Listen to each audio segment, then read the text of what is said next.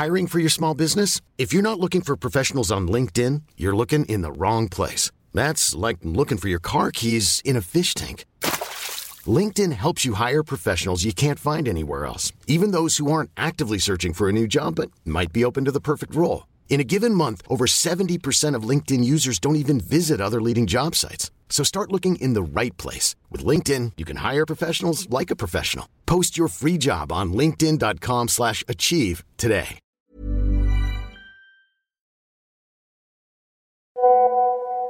Salut les gars, je viens de tomber sur euh, Grégoire Margoton, avec qui on a, échangé, on a fait un peu les, un peu les vieux papis.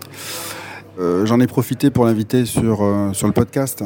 Donc il attend la validation de, de TF1, mais en tout cas il était, emballé autour de la thématique du comment raconter un match de football professionnel. Comment me faire vivre, comment me faire véhiculer l'émotion hein, d'un match euh, de football. Sitôt que j'en sais plus, je vous confirme, mais euh, ouais, il y, a de- il y a de fortes chances que ça puisse se faire. Ok? Allez, bisous. Ah, ça serait top ça. Bah, mortel. Tiens-nous au jus, euh, Edouard. Bon, super les gars. Euh, good news, TF1 a validé. Greg est dispo donc le lundi à 14h. Il n'aura qu'une heure. Allez, une grosse heure et demie à nous accorder parce qu'après il est, il est relativement busy. Donc, euh, bon, c'est good. 1h30, soyons sharp. La bise.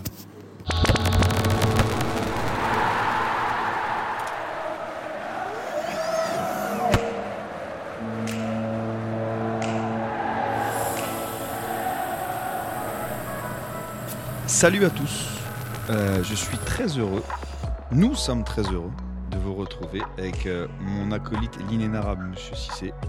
Aujourd'hui pour l'épisode 29. Euh, un épisode 29 euh, où une fois n'est pas coutume, nous avons la joie de recevoir quelqu'un qui a bien plus l'habitude que nous du micro. Euh, euh, et c'est peu dire, puisqu'on a la joie de recevoir Grégoire Margoton. Et il en a bouffé du micro. Salut Greg. Ça va, messieurs? C'est un, c'est un vrai plaisir de t'avoir. On hein. est bien chez vous. hein. C'est vrai? bon, il fait chaud et tout, bien, bien reçu. Bon, on est à l'intérieur aussi, c'est un peu C'est logique. ça.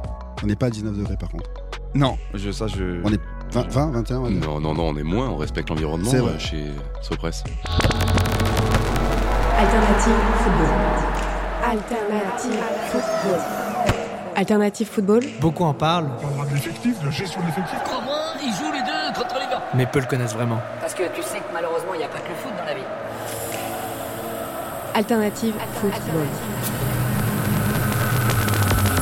Merci beaucoup de nous faire l'amitié d'être là, d'être là aujourd'hui. Qu'est-ce qu'on Euh, peut faire pour vous? Eh ben, écoute, Qu'est-ce qui vous ferait plaisir? On a, euh, On va parler football. ouais, Ouais. on va parler foot. Euh, on a, comme tu peux l'imaginer, beaucoup de questions à, à- à te poser J'espère. sur un sujet euh, qui est euh, simple dans son expression, mais qui englobe beaucoup de choses. On a envie de parler avec toi de comment on raconte le football. Et je pense qu'il y a peu de gens plus indiqués que toi pour Ah, en parler. si, si, bien sûr que si, on a plein. euh, mais vaste sujet. J'essaierai d'être à la hauteur de- de- du thème du jour. Eh ben, Mon Dieu. On a, on a quelques, quelques- préparé quand même quelques questions pour nous aider à, à- à naviguer dans ce, dans ce beau sujet. Et la première, euh, je n'en revendique jamais la paternité parce que c'est Édouard qui a coutume de la poser. et C'est un peu sa Toujours. spécialité. Donc je vais lui laisser l'honneur de le faire. Tu mets le premier coup. Il il C'est exactement, c'est la première lame. Ouais, la première lame, le premier coup, voyons. Attends, Greg. Euh, sur le dessus du pied, tu sais, celui qui fait un tout petit, qui pique un peu, mais tu te relèves. Voilà, de suite ça va, tu relèves le- Voilà. l'adversaire. Euh, c'est quoi ton, ton lien avec le foot? Tu peux nous le décrire? C'est mon frère aîné. Frère aîné? C'est mon grand frère. Euh, on est deux. euh, il a 5 ans ou 6 ans de plus que moi. Et euh, mon frère aîné, moi-même un peu, mais surtout mon frère, passe ses après-midi, dès qu'il rentre de l'école, dans, dans la cour de l'immeuble, dans la banlieue de Lyon, à taper dans le ballon avec des copains. Et il tape très bien dans le ballon. Euh, petit, euh, un peu Floridinalo, tu vois. euh, petit lyonnais, grosse frappe. Et il tape dans le ballon, il me met au sport, il me fait aimer le sport. C'est avec lui. but. Pas du tout. Moi, je, j'ai fait du basket ensuite, jamais fait de foot. Mon frère était au foot, il a failli même rentrer en sport-études à l'Olympique lyonnais. Mes parents, qui étaient profs, ont pas voulu. Ils ont eu très très peur, je pense, de voir un fils euh, footeux. On est donc en 1980, tu vois, 82, donc pas possible. Même un peu avant pour lui. Non, il adorait le foot et c'est avec lui que j'ai les premiers souvenirs de faire le mur parce que c'était vraiment une question de ça, pour aller dans le salon pour me mater les matchs de la Coupe du Monde en Argentine en 78. Donc moi j'avais 8 ans, lui avait 12 ou 13 et c'est mon grand frère qui me met, qui me met au foot. Ouais. C'est un- vraiment une histoire de, de grand frère. Et tu le pratiques aussi? Un peu bah, dans, la, dans la cour. Dans la cour. Donc Dans on fait cour. tout dans la cour. J'ai une vieille donnée euh, en, en bois sur laquelle j'écris sur le avec un je mets un gros B euh, que je dessine sur mon, mon pauvre cordage euh, une en, vinyle pour faire Björn Borg, un B Ouais, comme oui, Borg, oui, tu c'est vois. ça. Donc voilà, euh, j'allais pas au ski, mais j'aurais j'aurais eu un pompon comme Ingemar Stenmark. Voilà, il y a des grands champions. Je suis, encore- je suis comme tous les gosses. J'adore les grands champions de mon époque. Donc c'est Cruyff. Mon frère c'était Cruyff. Donc je pouvais pas faire comme mon frère. Donc moi c'était Keegan. Voilà, c'est simple. D'où. Liverpool entre la suite, etc. Mais moi c'est Keegan. Voilà. Et on est à Lyon, donc l'AS Saint-Etienne, un peu quand même. On était un voilà 76, 77. T'es un peu obligé. À une époque où l'OL n'était pas ce qu'il est aujourd'hui, donc le club. euh, Si si, c'était ouais. pareil qu'aujourd'hui en fait. c'est revenu. on nous a c'est menti, revenu. C'est au même endroit. C'est non, je rigole. Euh, Donc voilà, c'est mon frère et donc c'est pour ça que c'est puissant. C'est- Ouais. Ça vient de ça vient de loin. Ouais. ce lien-là. Mais, mais du coup, parce que tu dis que tu faisais un petit peu la. c'est pas l'école buissonnaire, mais en fin de compte, tu, tu grugeais un petit peu le, le feu vert pour regarder les, les matchs. Les matchs, et très tôt, tu regardais les matchs ou t'écoutais déjà les, les commentateurs? Oh, J'ai pas de souvenir. Je vais te raconter des choses qu'on m'a racontées. Alors, il paraît que c'est des potes qui me racontent ça, que j'ai connu à l'école, et puis même ma famille. Euh, effectivement, je commentais tout. Euh, J'avais comme toi euh, une grande, grande bouche. et une très Ah, grande tu, bouche. tu le connais bien? Donc je, je me, je me revois pas commenter, mais je me revois imiter beaucoup les gens. ok. Faire imitateur à 8 ans, imiter Léon Zitrone, imiter machin, peut-être imiter des commentateurs de sport. C'est Et possible. toi, t'as pas de souvenir de ça? Non. C'est souvent les gens qui te rappellent comment tu étais. Ouais. Donc il paraît que j'avais une grande bouche. Voilà. D'accord. Une belle bouche? Je sais pas, mais une grande bouche. Et avec le temps, j'ai eu une voix qui était celle de mon père au, au décibel euh, près. J'ai la, même voix que mon père. Mon père était prof en fac, ça lui permettait de parler à un amphithéâtre de 400 personnes sans avoir élevé la voix. Ben moi, ça m'a servi à faire autre chose. Mais je, c'est, c'est que de la génétique. Merci papa. Voilà. Bravo. Après, il faut savoir l'utiliser à bon escient. Je sais pas. C'est comme, chez les Mais footballeurs. j'avais une grande bouche, j'aimais bien le sport et j'ai mué euh, au bon moment. Voilà. Très Donc, tôt, en on est à 8 On ans. a quand même des bases pour peut-être éventuellement mettre un casque avec un micro devant et aller dans un, dans un stade et se faire plaisir. Alors, et ce, ce cheminement, du coup, si on fait un fast-forward pour euh, utiliser un de, mes, euh, un de mes anglicismes euh, chéris, comment donc on, on devient commentateur? Comment on devient d'abord journaliste, j'imagine, puis on se dirige ensuite vers le, vers, vers le, le commentaire? C'est totalement empirique et je crois que même aujourd'hui encore, en 2023, c'est totalement empirique. Il n'y a pas d'école de commentateurs, il n'y a pas de cours de commentaires, ça n'existe pas. Même s'il y a certaines universités ou certaines sections en journalisme qui font du journalisme sport de sport, sport, ouais. avec un peu de commentaires, mais ça n'existe pas. On devient ça, euh, bah, je suis devenu journaliste parce que je voulais être journaliste, et pas forcément de sport. Après, à peu près tout m'intéressait dans la vie. Donc ça a failli être journaliste politique, mais j'en étais assez rapidement euh, euh, éloigné euh, en me retrouvant à Matignon ou à l'Élysée pour des conseils des ministres quand j'étais à l'école de journalisme à Paris. Et je me suis très vite dit, Ouh, c'est pas pour moi pas- ça. Non, va pas être mon monde. Ouais. Euh, et le sport, c'est tombé un pas par hasard parce que j'ai toujours aimé le sport, les sports. Mais il y a dans mon école de journalisme eu une demande de la part du service des sports de Canal+. Charles Bietri à l'époque qui était le patron Ouais. du service des sports de Canal+, voulait deux stagiaires pendant trois mois pendant les Jeux Olympiques de Barcelone en 92 où pour la première fois toute la rédaction de Canal, les sports, partait à Barcelone et il fallait deux gamins qui restent à Paris au cas où euh, Michel Platini a un accident de voiture, faire un sujet rapide comme ça, qui soit prêt à faire des sujets très rapidement. Donc je suis arrivé en juin 92 et j'ai eu euh, comme premier boulot, pas du commentaire du tout, mais ce qu'on appelait du secours.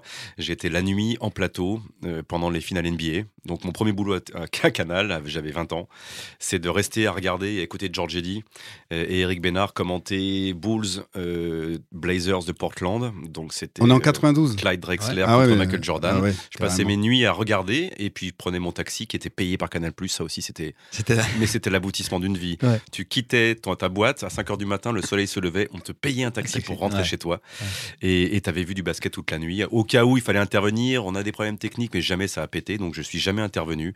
Et j'ai regardé du basket pendant, pendant deux semaines. Et, et ensuite, on a commencé un peu à bosser. Euh, et puis c'est devenu un stage de 24 ans à Canal. Oui, c'est c'est- c'est ce que c'est ce que Le disais. commentaire, je suis désolé de- d'enchaîner. Non, non. Euh, le commentaire, il arrive vers septembre, octobre, où Bietri, on était deux stagiaires, dit euh, allez vous mettre en, en cabine, Cabine. faites un essai, euh, voir si ça vous plaît, prenez un, un match, euh, commentez, et puis j'écouterai, ou d'autres écouteront, puis on verra. Et visiblement, moi j'ai eu, je me souviens pas du tout, hein, on me l'a ra- re-raconté ensuite, hein, j'ai eu pas mal de plaisir à, à faire ça, et je pense 15 jours après, on me lâchait à San Siro, tout seul. 15 jours après. Ouais. Bah, c'est le canal à l'époque. Ah, hein. Pour commenter dire, un parce que- Inter Samp complètement, qui allait être réduit en 15 minutes pour l'équipe du dimanche, le- le- la, la Mm. grande émission de l'époque où on faisait un grand format italien, un grand format euh, anglais, un grand format espagnol chaque semaine. Et moi, le grand format, c'était l'italien. Et toute ma vie, je me souviens de ce match-là. C'est le seul dont je me souvienne, mais toute ma vie, je me souviendrai de ce match-là. C'était horrible. Et t'as mais paniqué Tu le vois, le 0-0 Ouais, et c'est quoi San Siro, Catenaccio 8, no- 8 novembre 92, brouillard, 3-4 degrés, 0-0, un penalty, Ruben Sosa sur le poteau, c'est tout dans le match, c'est tout. Rien d'autre à dire. Waouh Et et là ils en ont fait peut-être peut-être que 10 minutes. Personne l'a recommenté ensuite. Ils ont pris mon commentaire. Et puis la semaine d'après, j'étais à, à Old Trafford. La semaine d'après, à Blackburn. Puis les semaines d'après, ça, c'était parti toutes les semaines. Ah, mais il y, a un tr- il y a un truc qui, qui, qui en dit long sur l'époque aussi, c'est que hum, au- aujourd'hui, et ça je pense que tu peux nous le confirmer, un jeune commentateur, euh, il fait peut-être une ou deux saisons de cabine avant d'avoir la chance de partir dans le stade, d'avoir l'expérience. Absolument, et- mais ça c'était considéré un peu comme la cabine. C'est-à-dire que si vraiment ça avait été catastrophique, euh, tu- on pouvait le recommenter à. Paris, remettre une voix dessus, et, etc. Donc c'était- quand même une école, une école, euh, une école hallucinante parce que Ouais. Tu, dois te débrouiller tout seul. Tu vas en Italie, moi je parlais pas italien. Tu, vas- tu te débrouilles pour aller chercher de euh, internet. Alors, c'était- internet, ça explique- n'existait pas là. quand tu dis aller que tu dois- chercher l'info, Tu dois te acheter la débrouiller presse, tout seul, ça veut dire quoi? À tout. Bah, tu, de chez toi jusqu'au stade, tu vas chercher ton accrède, tu vas aller la demander. Enfin, tu dois te C'est plus débrouiller. le cas maintenant. Ah, Et ouais. dove la tribuna per la stampa, tout ça, tout ça, je savais pas dire ça. Ah ouais, non, mais quand même. Et tu l'as donc, t'as quel Mais âge là? oui, mais après t'apprends. Ouais, t'apprends. J'ai 21 ans. Ouais, mais J'avais jamais pris l'avion avant d'arriver à Canal de ma vie. J'avais jamais voyagé un peu, pris l'avion jamais à 21 ans. C'est vrai? Et je voulais voyager. En fait, je voulais pas être journaliste. Je, je vous ai menti au début. Je voulais voyager. D'accord. Et je pense que être journaliste de sport, c'était pour voyager. J'ai senti assez rapidement que c'était t'a- pas mal. Ça t'a permis de. Et Canal, c'était. Quand je te dis que je suis tombé au- à l'endroit qui n'existera plus jamais, en deux ans, on te file à faire euh, des petits sujets. Tous les semaines, tous les samedis, j'étais sur la Ligue 1. Je faisais des résumés de jours Ouais. de foot. Ouais. Donc tu vas sur un match de foot, tu fais un résumé, un autre exercice que le commentaire. Mais un résumé de 2, 3, 4 minutes d'un d'un match. Le lendemain, tu es à l'étranger pour aller faire un- tout un match en commenté. Euh, tu reviens, tu fais des sujets. Au mois de juin, on te dit Tu ferais pas la Copa América? Là pendant 15 jours Ah si, je veux bien aller la faire. Et puis après, tu ferais pas la Coupe d'Afrique là Ah si, je veux bien. Enfin, C'était ça en permanence. Mais on a l'impression Et- que c'était facile. Et il y avait autant de commentateurs Ou pas du tout? Euh, il J'ai y en l'imp- avait- il y quand- en- comme il y en tu racontes l'histoire, a l'impression que qui ont tout seul. fermés, je qui ont été formés dans, dans cette décennie-là avec moi. Moi, je suis un des premiers. Après, évidemment, Thierry Gilardi, Ouais. qui était déjà là. Euh, Pierre Sled, qui n'a pas beaucoup commenté, mais Thierry était le, le taulier.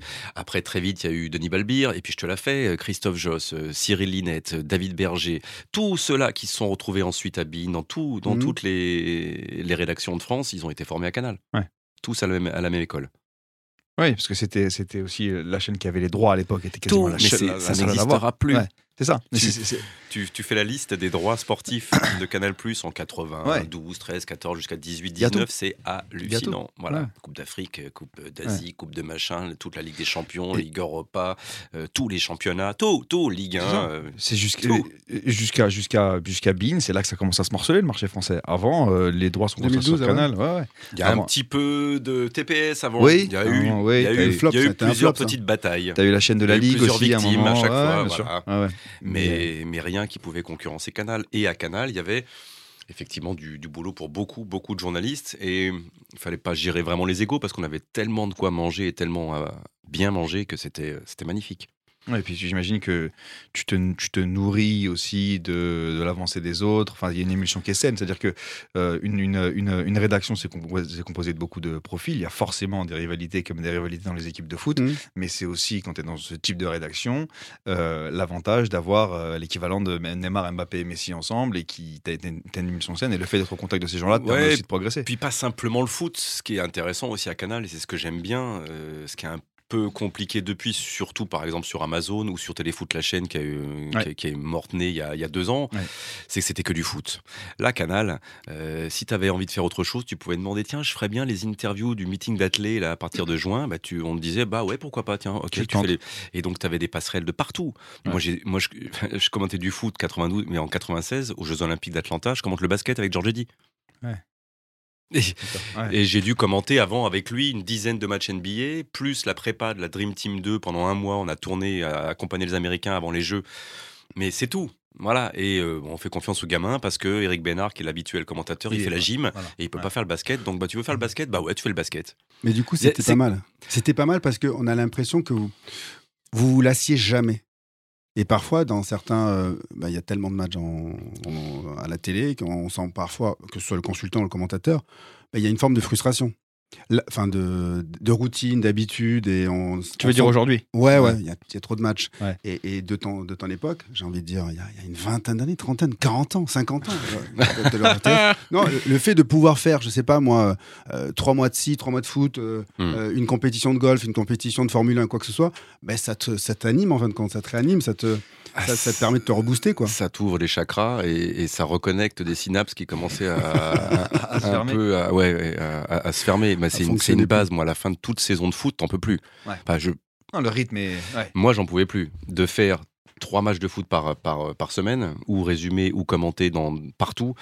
Euh, à, la, à la fin de la saison, j'en pouvais plus. Et quand arrivait dans les années 2000 surtout, euh, l'athlé, euh, avec les grands meetings de la Golden League, avec les JO, etc., c'était quel bonheur. Puis tu, tu progresses, on parle de commentaires. Hum, Si un gamin vient me voir en me disant euh, Monsieur, monsieur, je vais être commentateur de foot, ça me fait peur. Mais ils veulent Euh, tous faire T'as ça. pas envie d'être commentateur de sport ou Ouais. ah non j'aime que le foot. Tu me fais peur petit. Bah moi voilà. C'est très- Euh, La base pour moi ça a été d'aller me nourrir aussi des basketteurs, des footeux, de, de rencontrer d'autres personnes.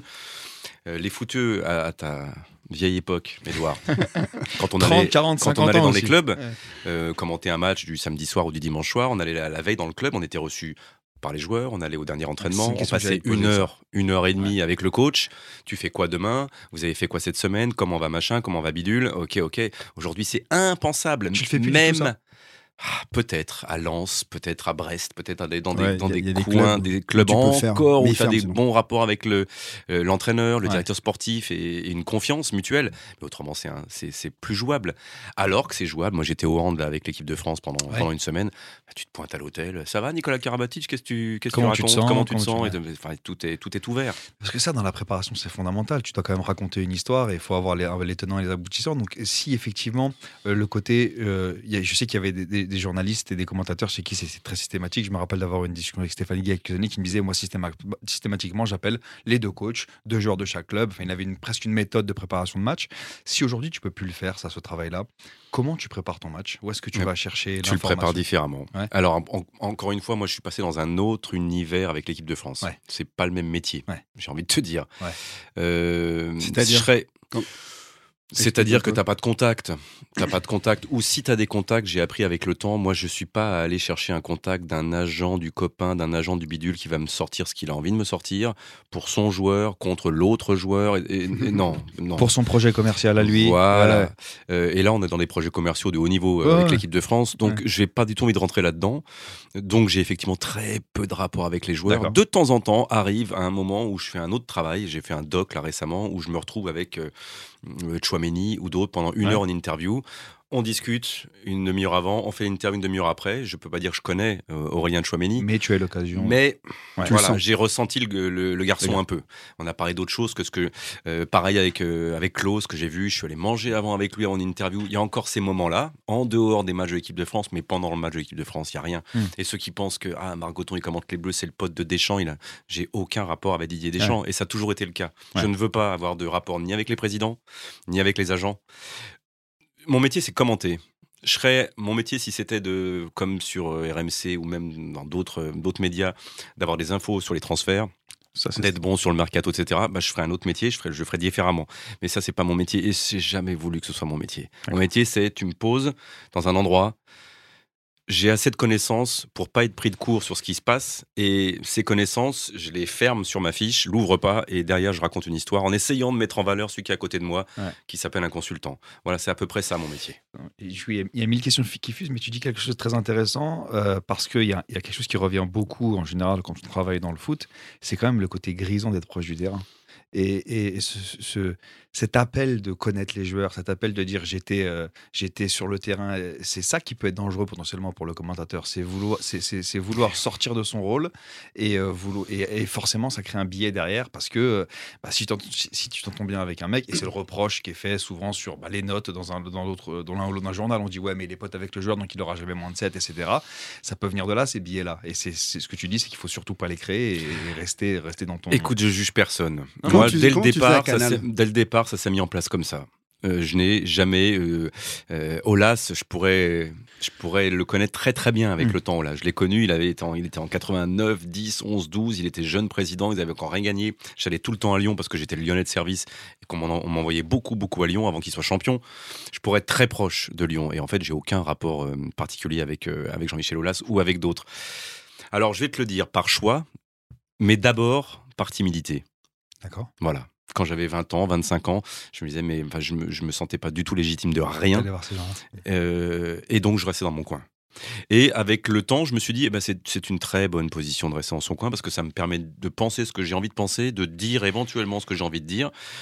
Euh, voilà. Et de pas être taxé euh, de parti Ouais, de pris. partisan, ou- de- voilà. ouais. Parce que, pour, pour expliquer un petit peu, très souvent, quand tu arrives au stade, tu as le commentateur et le consultant, tu arrives quasiment même avant ou en même temps que les joueurs.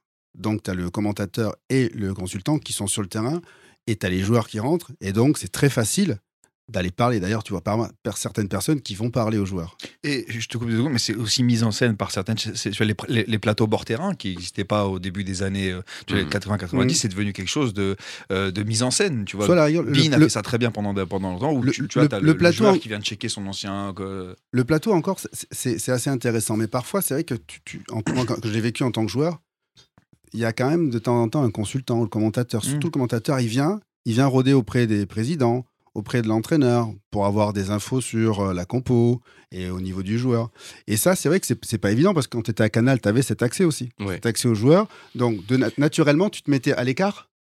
Tu n'allais pas non, voir les joueurs? non, naturellement, euh, j'allais voir euh, certains joueurs. Mais Tu disais bonjour, mais tu mais- posais pas la question, tu joues pas. on se- Parce que c'est on- très souvent, on a reçu la. C'était le truc de base. Euh, Alors, t'as envie d'avoir la compo. Putain, Puis après, quand t'as compris que ou, de- ou tu l'aurais pas, ou celui qui te la file te fait confiance parce qu'il sait très bien que tu vas pas la donner. Mais j'ai connu une époque, euh, Edouard, on a connu une époque tous les deux, il n'y avait pas Twitter, il n'y avait pas les réseaux sociaux.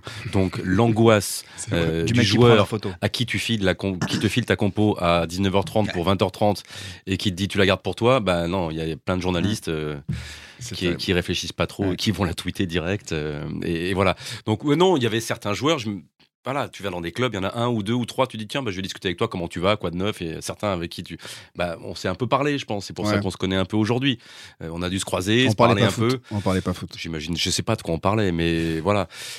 C'est pas là que tu as une info. Non, parce que tu sais. L'info, tu l'auras peut-être la veille, tu l'auras peut-être si tu as entretenu une relation avec un joueur au téléphone, etc. Mais c'est pas là que tu auras une, euh, que une info.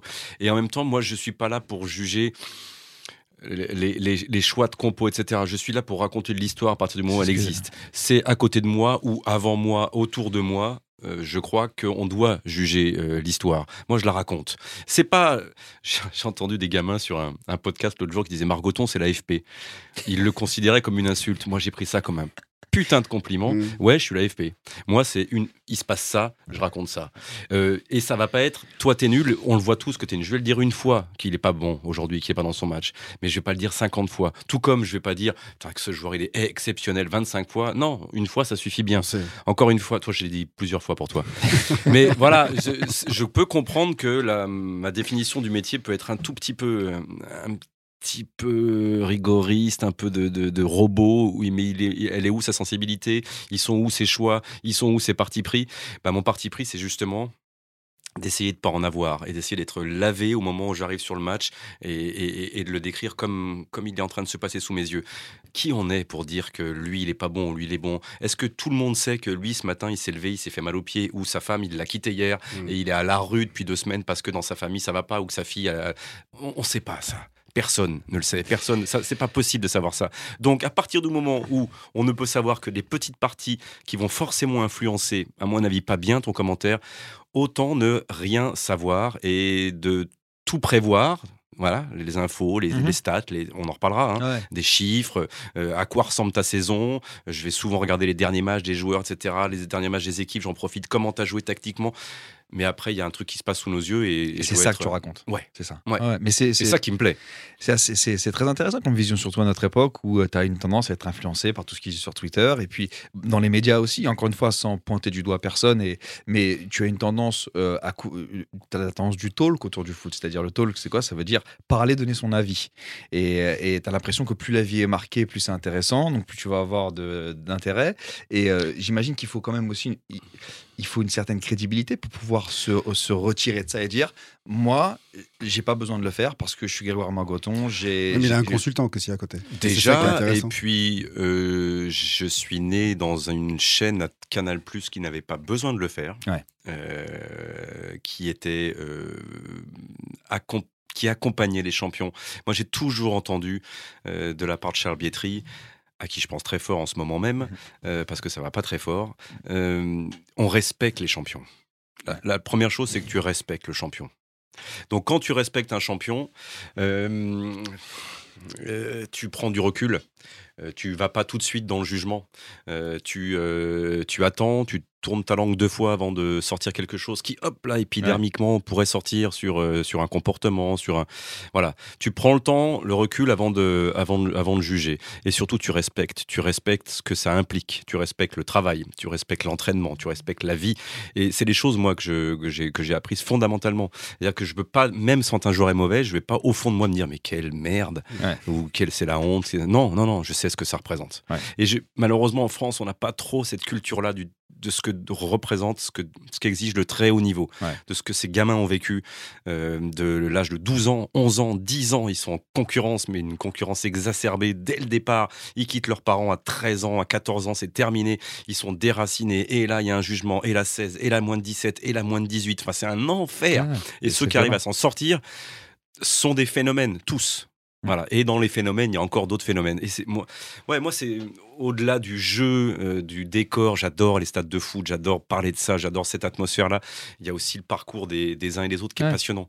Et de temps en temps, quand tu arrives, on a tous vécu ça, un, un- un sportif exceptionnel. ah, c'est une récompense. Alors Ouais. pas pour moi, mais pour tout le monde. C'est une récompense. Et d'être là à commenter Mbappé en finale de Coupe du Monde, c'est, c'est une- je le prends pas pour moi non plus, mais Non. je me dis, oh a- putain, sorte de- de j'ai vécu ça, quoi. Ouais. Ouais, ouais. Et tu, tu, tu dis un truc très intéressant, donc je me, je me permets de rebondir dessus. Tu parles de culture et il y a une question qui revient très souvent, qui est un peu utilisée euh, à tort et à travers. C'est ouais, en France, on n'a pas de culture sport, on n'a pas de culture foot. Est-ce que c'est comme ça que tu le perçois? Non. Ok. Ah, ça dépend ce que tu mets derrière le mot culture. Il y a de Ouais. plus en plus de culture sport et de culture foot, de Ouais. connaissances en tout cas. Ouais. Euh, la culture, c'est quelque chose d'encore plus large. Je pense qu'il y a beaucoup d'hommes et de femmes euh, de moins de 50 ans euh, qui suivent le sport, qui ont grandi dans du sport ou des sports, qui suivent le football, beaucoup, qui aiment ça, qui connaissent peut-être même des fois et souvent mieux que le commentateur lui-même, qui sont plus au courant des transferts, du prix de machin, des dernières stats, des expected goals de, de cette équipe depuis, euh, depuis trois journées. Euh, c'est clair, on s'adresse à des gens qui ont, ce qui n'était pas le cas il y a 30 ans. Ouais. Euh, à- ils- Là où on n'a pas de culture, là où on n'a pas encore la culture, c'est que ce qui n'a pas changé depuis 30 ans, c'est que les élites françaises, les politiques, euh, considèrent toujours le sport comme un, un doux passe-temps. Ouais, voilà. Ça. Qui fait du bien quand ça quand gagne, Ouais. Ouais, il qui fait du bien quand ça gagne parce qu'on peut utiliser l'image du sport et qui quand ça perd ou quand en- entre deux compétitions retourne à son rang de bah, de rien, de rien hobby, en fait, quoi. de, manque que- de manque de respect absolu. Ceux qui sont pas bons à l'école sont bons en sport, mais euh, ils font pas Voilà. grand chose. Voilà. Et ça, ce, voilà, le, le respect des élites pour euh, l'im- l'importance du sport euh, dès l'école, ça n'a pas beaucoup évolué. Et j'espère que ça évoluera un jour. La culture, en revanche, du grand public et, et des spécialistes sur les sports, elle a explosé en France Mm. depuis 30 ans, explosé. Alternative football.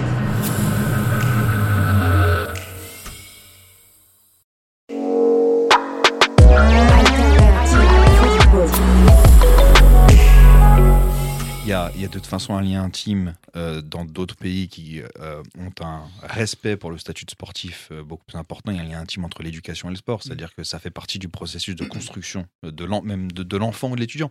Et, c'est vrai que nous, on a tendance à séparer les deux. C'est-à-dire que tu as deux heures de sport dans la semaine, c'est un peu le défouloir. Et, et effectivement, tu as le, le 0,1% qui viendra sportif professionnel, mais, mais qui pourra aussi faire que ça. Parce que l'autre, et je fais un aparté, ensuite je reviens à un autre sujet, mais l'autre chose qui me, qui, me, qui me frappe, et moi j'ai eu la chance de vivre à l'étranger, on a la chance avec, tu vas peut-être bosser partout, c'est que dans l'industrie du sport de manière générale, en France, l'ancien sportif, en général, il est consultant ou coach ou Mhm. dans le staff. Mhm. Euh, alors qu'on va retrouver, notamment dans des boîtes qui font de la tech, euh, tu vois, en Espagne, en Angleterre, aux États-Unis, je t'en parle même pas, des anciens sportifs, mais qui ont pris des chemins qui sont beaucoup plus divers que ceux, divers, pardon, que ceux que tu, tu- tu connais en France. Et je pense que c'est lié à, à ce constat-là, c'est-à-dire qu'on a siloté le sport en disant bah, les sportifs, ils font que du sport, ils sont, ils sont que dans le score. Par contre, tout ce qui est sérieux, vous êtes gentils les gars, vous vous approchez pas. Euh, je, je reviens, à, à part si tu voulais ajouter quelque non, chose. non. Et, je- et pourtant, certains euh, présidents de la République, et pas les, les trois derniers, sont authentiquement des fans de sport. Ouais. Authentiquement, je pense. Alors, ça, leur, ça les sert, hein, évidemment, et en termes d'image régulièrement, mais authentiquement, c'est des connaisseurs et des fans de sport. Mais regarde le budget du ministère des Sports. Regarde, on- y a- elle est ministre des Sports ou secrétaire d'État aujourd'hui ou délégué. Enfin, il n'y a même pas un ministère des Sports. ouais, ouais. C'est même plus un ministère. C'est-à-dire que, voilà, à part le cours de musique, euh, et même, je crois que c'est Ouais. pire que le cours de musique quelque- euh, dans, dans, dans l'imagerie euh, générale. Quoi. C'est bon, l'imaginaire populaire. Bref, c'était. Ouais, ouais, la, la- la situation du sport est, est malheureusement pas enviable en ce moment. Mais ça évolue pas. Alors, la, la conscience d'Alternative Football, Maxime Marchand me dit en direct, elle est ministre des Sports et des Jeux Olympiques et Paralympiques de France, ce qui est, je pense, très opportun du fait d'un événement qui se passe. Qui Mais, se pour- passe mais pourquoi prochaine. pas Mais euh, elle est à nouveau ministre, rendre euh, ministre, ce qui n'était plus le cas, était plus le cas euh, pendant- pendant un ouais. temps sur, le, sur, les, sur les sports. Ab- Absolument. Euh, alors, je reviens au- à, notre, à notre sujet de départ, comment on, on raconte euh, euh, le, le foot et comment on raconte les matchs surtout. Euh, on a parlé un peu de la préparation, hein, tu, tu, tu, tu nous expliquais comment tu, tu travaillais. Il y a euh, une dynamique qui est forcément très intéressante, c'est celle du commentateur et du consultant.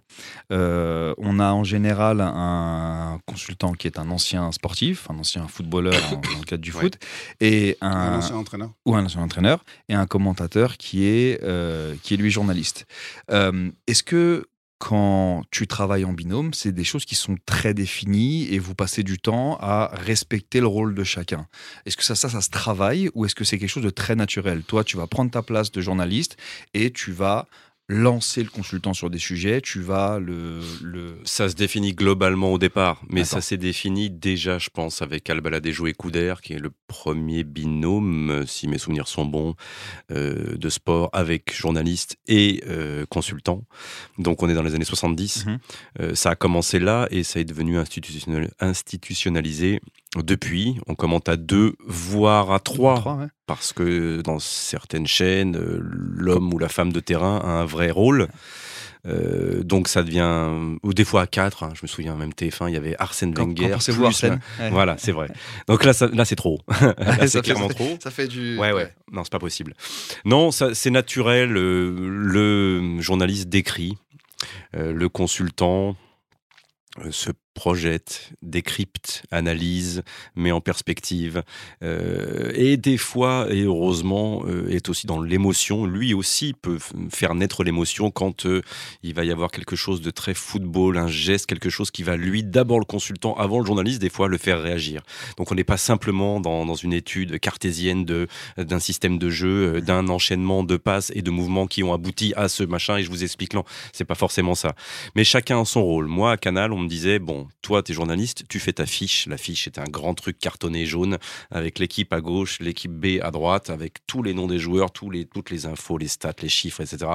Un truc qu'on écrivait, il n'y avait pas d'ordi et, et qu'on connaissait plus ou moins par cœur et qu'on devait pouvoir fermer pendant euh, le match euh, et ne pas s'en servir parce qu'on la connaissait par cœur. Bietri régulièrement commentait avec de jeunes journalistes et au début du match prenait l'affiche et la balançait euh, à, à l'autre bout et Ouais. le, le gamin Main devait se, dé- se débrouiller sans fiche. Ça, ça arrivait assez régulièrement. Donc chacun sa place. Euh, on m'a appris que le journaliste qui commentait, bah, à partir du moment où le ballon est dans les 30 derniers mètres, c'est plus pour le consultant. À partir du moment où il peut y avoir quelque chose, une accélération, une ouverture, une passe, euh, une avant-dernière passe, euh, une quelque chose qui va nécessiter un commentaire et l'information tout de suite, ou un but évidemment, là c'est que le journaliste qui parle. Le consultant, il va arriver après. But, premier ralenti, le journaliste a normalement terminé Analyse. et le consultant a tous les ralentis pour eux. Et cette mécanique-là, elle existe toujours, partout. Hum, Elle est, elle est devenue institu- institutionnalisée. Elle n'a pas bougé. Elle se fait naturellement. Et euh, ouais, ça demande pas de travail, ça. Ouais. Avec, le temps, tu te, manges, tu, te- tu marches pas dessus. Elle peut pas évoluer. Mais j'en rêve qu'elle évolue, moi. Ah. Et- J'en rêve. C'est pour ça que je regarde le e-sport. J'écoute le commentaire de- du e-sport. J'écoute les gamins qui sont beaucoup plus jeunes. C'est pas la même génération que moi. Et je me perçois. Alors peut-être que j'ai pas écouté les bons, hein, mais ceux qui font des, des gros euh, rendez-vous de e-sport dans des grandes salles à Bercy, dans, Mhm. hein, ils commandent comme nous. Ils commandent comme nous les vieux. Ils commentent avec un mec qui décrit, un autre qui et un autre qui va analyser. Un- et c'est la même chose. C'est c'est exactement le même procédé. Et moi, je j'y ai pas plus réfléchi que ça, mais je pense qu'on peut faire autre chose, ouais. C'est évident. Comment tu. C'est qui? C'est vous qui devez amener l'émotion ou c'est le, le- Par exemple, si tu vois, assistes à un match, une dos basse, comment tu fais pour véhiculer. Tu racontes une histoire, mais comment tu fais pour véhiculer l'émotion Une émotion? Euh, c'est compliqué. Je t'avoue que c'est beaucoup tu- plus simple aujourd'hui de commenter un match où il se passe quelque chose, où tu as, du rythme, où tu as des actions, etc. Une dos basse, comme la finale de la Coupe du Monde pendant 70 minutes, c'est très compliqué à commenter. Parce que euh, il y a 20 millions de personnes qui t'écoutent. Sur les 20 millions de personnes qui t'écoutent, tu vas pas leur dire 25 fois qu'est-ce qu'on est mauvais. hein. Ouais. Qu'est-ce qu'on est mauvais. hein. Autant leur dire, allez, coupez la télé, allez faire autre chose. Non, c'est pas ça. La preuve, c'est que en, deux minutes, dire- ça peut changer. C'est un produit aussi. On l'a dit, hein. On l'a dit, hein. On l'a dit que c'était pas bon. On l'a dit que il on- la France passait à travers sa finale. On l'a dit que l'Argentine était plus forte, etc. Mais au bout d'un moment, c'est ouais, c'est compliqué. Heureusement que ça a bougé. Sinon, c'était la pire finale de l'histoire. Ouais. Je reparle de ce match, mais c'est un exemple. T'as eu. euh, Et j'ai pour le coup une question, euh, une- la fameuse double question qui, qui revient de plus en plus régulièrement, parce que M. Cissé est également consultant de son État. Ouais. Euh, Est-ce que, et tu verras où je vais en venir, Grégoire, l'alchimie que tu peux avoir avec ton binôme, je pense, euh, en tout cas de, mon- de mon point de vue de, Mhm. de- de consommateur, et, euh, me paraît importante. Est-ce qu'on est, est-ce qu'on commente forcément mieux quand on est pote avec le mec avec qui on commente? Et je fais bien sûr référence avec euh, ta On commente relation pas avec mieux, aujourd'hui. On commande pas mieux, mais ça s'entend. Ouais. Et quand ça s'entend, c'est sans doute plus agréable pour les gens. Je, je me mets à leur place. hein. Euh, quand tu sens euh, pas de l'animosité, mais que deux personnes Ouais. qui sont en train de parler sont pas les meilleurs amis du monde, ça s'entend aussi. Tu mens pas trop. Hein. Euh, la télé, au bout d'un moment, même quand tu présentes se une émission ou quand tu parles, tu, tu, tu mens pas trop. J'adore, moi, des fois, je me, on se retrouve sur les réseaux sociaux alors qu'on s'est chambré euh, avec le basque. Mm. Oh, dis donc, Margoton Lizarazu, il supporte plus, machin, ça me fait beaucoup rire. Ouais. Bon, mais oui, c'est mieux d'avoir Ouais. de bien s'entendre quand même. On n'est pas obligé d'être amis. Je suis Ouais. pas ami avec Vicente, je passe les vacances avec lui. Mais quand on fait une compétition pendant un mois, c'est clair qu'on se quitte pas. On bouffe la midi ensemble, on bouffe le soir ensemble, on fait Voyage du sport ensemble, Ouais. on voyage ensemble, on va au stade ensemble, on bosse ensemble. Donc oui, heureusement qu'on s'entend. Mais j'ai jamais eu de gros soucis, moi, hum- humainement. Avec, euh, ça se passait super bien avec euh, Christophe Dugarry à une époque sur Canal. Et Christophe, je le voyais une demi-heure avant le match. Il disparaissait après, Ouais. et je le revoyais jamais, c'est tout. Et pourtant, on, a eu- on avait très très bon rapport avec Christophe. Vous voyez, D'accord. pour le match, c'est tout. Ce qui fait la force, c'est le commentateur, en fin de compte. Il doit s'adapter euh, à son type de Ah, j'en ai eu quelques-uns, ouais. Là, tu vois, tu parles de Dugas. Dugas, j'avoue, c'est pas un. Ouais, il arrive 30 minutes avant. Après, pendant une heure et demie, deux heures, ben, tu discutes avec lui, donc tu dois t'adapter. Euh, il est adorable. Hein. Euh, Lisa, il y a plus de préparation. Et il y a des, des- parfois, il y a des mecs où bah, ils viennent à la fleur au fusil. Ouais, euh, T'as tous les profils. ouais, T'as c'est tous les évident. profils. T'as des- y a les nouveaux consultants, et je trouve ça plutôt pas mal, ce que j'entends, puis je les ai un peu pratiqués. Euh, les Chérous, les Bodmer, tous ces gamins, parce qu'ils Ouais. sont plus jeunes que moi, euh, bossent énormément. Ouais. Ça, c'est la différence, peut-être avec certains du passé, c'est qu'ils en connaissent euh, grave. Ils Ouais. sont fans de foot et ils adorent leur métier et ils bossent beaucoup, beaucoup, beaucoup, beaucoup. Euh, je trouve ça pas mal comme euh, nouveau pli de la nouvelle Ouais. génération. C'est bien. Moi, je suis content de voir des consultants bosser, aimer ce qu'ils font et préparer surtout ce qu'ils font. Ils aiment, ils aiment, ils aiment ce qu'ils font. Oui, ouais. avec eux, Mm, mm. ils regardent tous les matchs, ils connaissent tous les joueurs. Je, je pense pas que ce soit leur job de faire ça, mais ils le font, ils le font parce qu'ils aiment.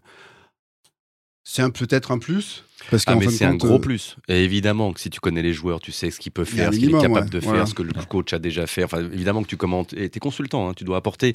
Et consultant pour des, des chaînes euh, et un public qui en connaît autant que toi. hein, la plupart du temps. Quand tu payes 25 euros par mois euh, pour avoir du Le foot, foot, il le regarde. tu le regardes depuis des années et tu regardes les transferts, tu regardes, tu es au courant de tout, tout. Donc euh, ouais, moi je, moi je fais pr- pas un autre métier, c'est la même chose, mais je travaille avec d'autres euh, d'autres impératifs que cela. Alternative football. Et du- coup, j'imagine que tu as, une t'as une qualité qui est un peu euh, euh, prérequise pour ce métier-là, parce que tu, et surtout quand tu as, tu dois travailler avec différents profils. J'imagine d'ailleurs que quand tu fais différents sports et que tu, ça, ça- se, ça se vérifie encore plus. C'est, t'es quand même un peu le, le- le leader sur l'histoire qu'il a racontée, donc faut aussi savoir. euh, euh, euh, manager des mecs qui sont des champions, qui ont été des champions, donc ont forcément un ego. Et toi, tu viens dans ta position de journaliste, c'est toi qui es un peu le pilote du, du commentaire. Est-ce que Mhm. ça, du coup, est-ce que, la qualité de leadership chez le, chez le commentateur, elle est importante? Et si oui, est-ce que ça se travaille? Est-ce que tu parlais de ta timidité? Ça veut dire que, je sais pas, mais j'imagine que la première fois qu'on te met euh, voilà, au poste, au poste euh, commentateur avec euh, un champion à ta Mhm. gauche, euh, il faut avoir, tu vois, le, Bah, il faut croire que- pour lui dire, bah, écoute, c'est, je Ouais. raconte l'histoire, toi, tu vas venir t'y accoler et je vais t'aider, mais j'ai le, volant. Mais parce qu'il sait en général que qui, moi je me souviens d'avoir fait des trucs très jeunes avec euh, Luis Fernandez ou des gens comme ça qui étaient très connus. Euh, tu te dis, il prend, il- il prend tu, un peu de ouais, place. tu prends de la place, mais euh, des consultants qui faisaient le boulot euh, du journaliste, j'en ai pas connu beaucoup. Et en général, le journaliste, quand le consultant prend trop de place, s'adapte à l'intelligence de s'adapter. Euh, typiquement, quand tu, ce que j'ai jamais fait, tu bosses avec Omar da Fonseca, tu t'adaptes. Si tu t'adaptes Ouais, pas, c'est- concours de, Ouais. de coq Ouais. euh, qui prend le plus de place, qui crie le plus, qui va créer l'expression la plus euh, Qui va être la plus reprise. la qui- plus reprise, etc., etc. Et ça peut pas marcher. Et euh, celui qui commente avec lui, c'est vachement adapté. Il Mm. fait low profile il et c'est l'équilibre est bon. Tu es obligé. Moi, j'ai pas connu ça. Celui qui commentait avec euh, Jean-Michel Larquet devait s'adapter parce que tu réécoutes. Jean-Michel Larquet commenter, surtout à la fin euh, de sa carrière, les années 80, euh, 80 90, 2000. Il commande tout. Mm. Il dit machin, passe la balle à bidule. Dès qu'il y a le but, il l'a commenté en disant Allez, c'est balalala. Et puis il continue à commenter. Et là, quand t'es commentateur, bah, tu fais quoi? Tu fais quoi? Ouais. Bah, tu te tais. Et tu te tais, ou alors tu discutes avec lui après en lui disant c'est plus possible, parce que moi je peux pas commenter comme ça ou travailler comme ça avec toi. Mais tu, tu, oui, tu t'adaptes en permanence. Et c'est ça qui est bien aussi. Moi, je- j'ai été adaptable parce que euh, on m'a adapté à des dizaines, des dizaines de consultants. Euh, Quand tu as commenté avec George Eddy, euh, qui prend toute la place, ou avec Jean Galfion, l'athlétisme, qu'il faut aller chercher, etc., qui est plus timide, bah, tu t'adaptes à tout. Et c'est ça aussi, l'exercice est sympa pour ça. Alors, tu, tu parles, tu parles l'expression, je suis obligé de t'en parler, euh, même si j'imagine que chaque fois que tu mets un pied dehors, c'est quelque chose que tu entends. Euh, mais euh, quand tu euh, commentes Argentine-France en 2018, Mhm. euh, que euh, Benjamin Pavard met une Mhm. reprise euh, de volet extraordinaire, quand tu le formules comme tu l'as formulé au commentaire, est-ce que instantanément tu te dis, à ce moment-là, j'ai eu la bonne expression, le bon commentaire C'est quoi la formule déjà? La formule, Hein? tu peux la rappeler? Second poteau Pavard. Non, mais C'est ça bien sûr que non. Tu peux la répéter? Bien sûr que non. Tu as- tu- tu- toi, Tu- toi, tu ouais. arrives, tu penses qu'en Ouais. te- en touchant le nez, en, en te regardant non, avec tes- pas. avec tes pas petits yeux. attention. Non mais Greg, je fais pas attention à ça. Et, Mais- et après, je te raconterai une anecdote. si- si- si- moi non plus, je fais pas attention à sur ça. YouTube, quoi, tu Tu sais, Bah, tu euh, bah, il y, a- y le- il y a le centre. Et Non, avant- je- tu me racontes pas le but, je l'ai vu. Ouais. Mais c'est quoi l'expression? tu- C'est second poteau Pavard. Ah d'accord. C'est-à-dire un truc vraiment de grande qualité, tu vois, un truc vraiment Non, que personne Est-ce pu c'est- imaginer. C'est pas ça qui fonctionne Et Parce que Mais c'est possible. Ce qui fonctionne quand même, euh, je me suis aperçu de ça. euh, c'est pas sur le moment. Moi, je sais. je- je- évidemment que je prépare rien. Je prépare pas Ah, des punchlines. Évidemment que non. Une de mes questions, c'est est-ce que tu as carnet comme les rappeurs avec des Euh, trucs, tu dis celui-là, faudrait que je le place Non, non, bien sûr que non. D'accord. T'as pas des Ah, mots tu, peux, tu dois balancer euh, et Non. tu, tu prends un petit pari. Ou alors un 100 nom, euros, c'est si. 100 euros, genre, bah, tu dois mettre bah, un truc. tu m'appelles, toi, et tu me dis, tiens, ce soir, tu, tu vas me placer le mot ornithorynque ou romario, je te le ferai pour toi. Bah, évidemment, ça, il n'y a pas de problème. Avec- Mais non, commenter, Soyez à tu l'écoute sais- sur le tu- prochain tu match. sais- Tu sais pas ce que tu vas commenter. En revanche, je sais très bien quand, après un match, j'ai été à la hauteur du match ou quand je l'ai pas été. Ouais. Et ce jour-là, à Kazan, pour la- l'Argentine, qu'on s'est quitté avec, euh, enfin, à Bichente, on sort du, du stade, Ouais. on se regarde, déjà on avait kiffé, et on se dit, on a été à la hauteur du match. Pareil pour la finale. Alors que je sais très bien qu'en début de compète, pour la dernière Coupe du Monde, les premiers matchs, j'étais fatigué, lui arrivait, était- on n'était pas dedans, on n'était pas bon du tout. Et qu'on est monté en puissance tout au long de la compète et qu'à la fin c'était beaucoup mieux. Et ça, j'ai toujours été lucide là-dessus. Je sais quand je suis une merde et quand, quand ça passe. Mais le second poteau Pavard, c'est juste, il y a un centre, le mec fait une reprise, euh, on a la chance. Tous combinent bien au niveau du son en plus, c'est pour ça aussi. Euh, ce compte Bichente, euh, qui au moment où le ballon est à 10 mètres de Pavard, dit allez, et je suis pas en train de- de parler, donc on l'entend le aller. Ouais. On crie ensemble, on crie en plus, je pense que tu pourrais l'analyser au niveau de la tessiture, on est à la tierce l'un et l'autre, on s'ent- on- il y en a un qui est là, là, l'autre, enfin c'est pas possible comme ça se complète. On crie le même temps. Enfin, tout est, on a un cul monstrueux tout au long de cette action. Voilà. Et pourtant, et, et on s'excite comme il faut. On le sort comme il faut. On le retient pas. On se lâche comme il Ouais. faut, je pense. Et pourtant, on était tout en haut de la tribune. Il n'y avait pas un mec plus loin que nous. La reprise, elle fait 2 cm dans mon champ de vision. Il est tout petit, Pavard. Il est loin, c'est pas possible. Donc se rendre compte que le truc est en exceptionnel, que t'es dans la lucarne, machin, c'est un peu chaud. On y va, on se lâche. Mais tu te rends pas compte, tu sais pas que ça va être repris, t'en as aucune, aucune idée. Tu te, rends- tu te poses même pas la question. Tu, tu l'as dit tout à l'heure. C'est le moment qui est important, c'est pour ça que les gens s'en souviennent. Nous, on l'accompagne à chaque fois. C'est vraiment la, la- la- la grande question qu'on me pose depuis, depuis ce, ce but-là. Pourquoi vous arrivez à faire des, de temps en temps des euh, commentaires qui restent dans la tête des gens? Ce qui reste dans la tête des gens, c'est le moment. C'est le moment. Alors des fois, oui. Euh, Il y en a un. C'est la frappe de Moi, il y en a un seul dans l'histoire qui, pour moi, Je pense savoir ce que tu veux. qui, qui, qui est pas au-dessus, on va comparer, mais qui rend ce moment, euh, ah, il, il est encore plus fort que le moment. C'est-à-dire qu'il permet tout de suite de relativiser. Enfin bon, c'est le coup de boule de Zidane. Il. Ça, c'est le grand moment. Ah ouais? Ça, c'est ça, ça- ça, autre chose. Ah, mais quand tu dis pas maintenant, pas, pas, pas maintenant, Zinedine. Pas, ça, c'est ce autre chose. Ouais. Mais le commentaire, même, on peut mourir tranquille après Ouais. ça. etc. Tout, tout le reste, euh, tout le reste, c'est il y a des grands moments. Alors, tu peux peut-être le pourrir. il faut l'accompagner. Tu peux peut-être le moment. pourrir, le Ouais. grand moment, être pas bon, Ouais. euh, da, da, da, te bouffer mais- la langue, etc. Ça peut arriver. Mais quand même, si tu fais bien ton boulot, si tu es dans le truc, etc., si tu as bien dormi la veille et que ton, et que ton cerveau il fonctionne vite, normalement tu le- tu l'accompagnes bien. Et donc Pavard, attends, c'est quand même second poteau Pavard. Ok. Non, non, c'est vrai que la, oui, la formule n'est pas complexe. Mais non. T'as pas bafouillé, c'est juste ça. vraiment. C'est le moment qui est magnifique. dans le groupe. Exactement. Ouais, mais tu vois, deux, choses l'une, même si y a le moment il est magique et que tu l'as bafouillé, eh ben on, on, Et puis- on cut ta, voix quoi. Il y a euh, les gens, il y a souvent. Ah, mais c'est une responsabilité quand Il y a- même. il y a- Non, il y a- bah, non, mais il y a, moi, je la vois il y pas a comme souvent ça, ce débat de gens qui disent j'en ai marre du commentaire, faites-les taire, ces commentateurs, je le supporte plus. Je rêve de pouvoir suivre mon, mon match, match, juste, Mais d'ailleurs, avec ouais, l'ambiance. Aujourd'hui, t'as des chaînes qui proposent ça. T'as des chaînes qui Absolument. proposent un flux sans, sans commentaire. Mais tu t'aperçois quand même, et c'est ça aussi qui est marrant, c'est qu'il y a un but important qui fait se lever euh, les, les gens devant leur télé, type le deuxième but d'Mbappé là, à la reprise. Ah, Je quoi. pense que pas une personne n'a entendu le commentaire. Les, puissant. pendant les 30 secondes qui que- suivent, tu regardes ton voisin, tu Ouais. balances ta bière, tu sautes, Bah oui. tu cries, tu Euh, moi, j'ai hurles. les pété un Personne- radiateur d'ailleurs. Personne, tu pètes un radiateur, personne Ouais. n'entend le commentaire. Et puis le lendemain, le soir même, Quand tu le ré- Mais c'est ça. tu te dis putain, c'était bon. Comment il l'a commenté Et ce tu vas le chercher ça. Mais ça, ouais. Et là, et là, le commentaire arrive en, deux, en deuxième, euh, deuxième rideau. Et là, tu deviens un peu important parce que tu es un élément important du souvenir. La musique est un élément important du souvenir. Hello les gars, je suis avec Marc au studio pour le montage de l'épisode avec Grégoire Margoton. On a enregistré en gros 1h30 et en fait c'est assez difficile de couper pour garder que le meilleur parce qu'il y a tout est très bien. Donc ce que je vous propose si ça vous va, c'est de couper l'épisode en deux et de faire une première partie maintenant, une deuxième partie dans 15 jours. Dites-moi si vous êtes OK avec ça. Euh, très bonne nouvelle tout ça. Donc euh, deux pour le prix d'un. Que du bénéf. Donc euh, moi je valide. Je valide. On fonce pour euh, deux épisodes alors. Top, on fait comme ça. Merci les gars et on dit aux auditeurs à dans 15 jours alors pour la suite de l'épisode avec Grégoire Margoton. Even on a budget, quality is non-negotiable. That's why Quince is the place to score high-end essentials at 50 to 80% less than similar brands. Get your hands on buttery soft cashmere sweaters from just 60 bucks, Italian leather jackets, and so much more.